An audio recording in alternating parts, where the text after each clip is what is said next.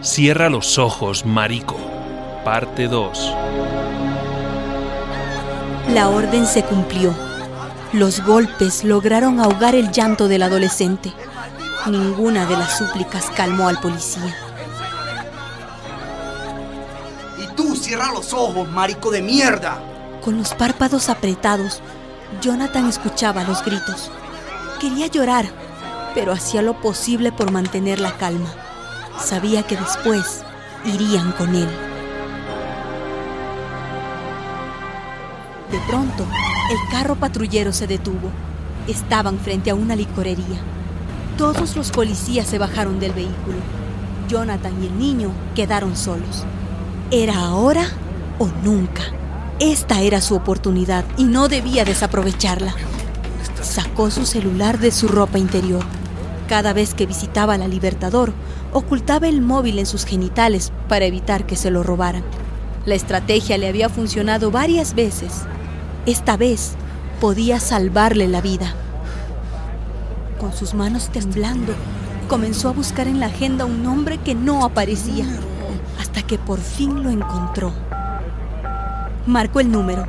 Su corazón estaba descontrolado y sus manos sudaban más que nunca. Miraba cada rato hacia afuera de la patrulla. Esperaba que los policías no llegaran todavía. Repicaba y nada. A los pocos segundos cayó la contestadora. Lo volvió a intentar. Nadie contestaba. Las voces de los efectivos se escuchaban cada vez más cerca. Debía intentarlo una vez más y rápido. El miedo parecía poseerlo con mayor fuerza. Volvió a marcar. Esperó. Nada sucedía.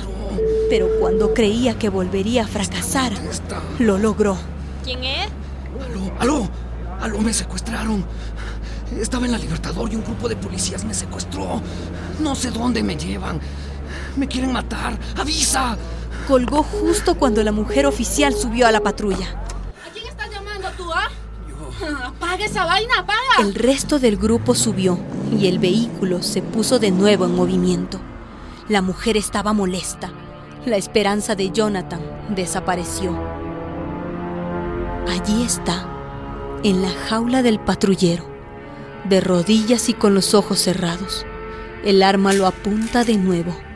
El oficial había dejado en claro cuál era su destino. No reza, porque Jonathan no cree en Dios. Solo piensa en su familia y en su pareja. ¿Qué dirán cuando encuentren mi cuerpo? Todos sus allegados se lo habían advertido. Mi apana, tienes que dejar de arriesgarte así. Un día de estos te meterán un tiro y a nadie le importará esa vaina. Tenían razón. A nadie le importará. Sabía que al día siguiente sería un número más, así como había sucedido con los asesinatos de transexuales que había intentado esclarecer. Nadie averiguará. Por marico verás lo que te va a pasar. Está seguro de que esos serán sus últimos segundos de vida, pero no llora. No se debe permitir llorar. Morirá, pero no lo verán llorar. Déjenlo ya, no le hagan nada. Este pobre marico habló con alguien por el celular. Si le hacen algo nos meteremos en problemas. Déjalo, déjalo. Jonathan escuchó sorprendido la voz de la mujer policía y sintió regresar la esperanza.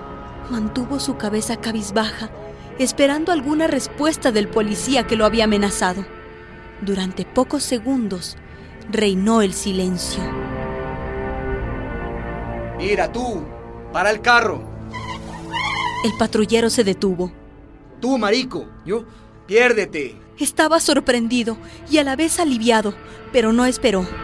Con las piernas aún temblando, Jonathan bajó del auto. Mira, y mosca con hablar, oíste, porque te tenemos vigilado.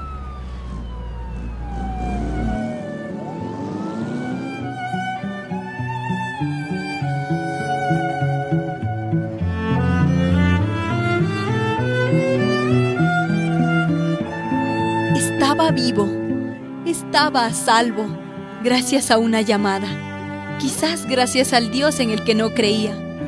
Fuera como fuera, estaba vivo. Caminó varios pasos por aquella calle oscura. Ya no estaba en la Libertador. Luego se dejó caer en el borde de la acera. Respiró varias veces y no aguantó más. En ese momento comenzó a llorar.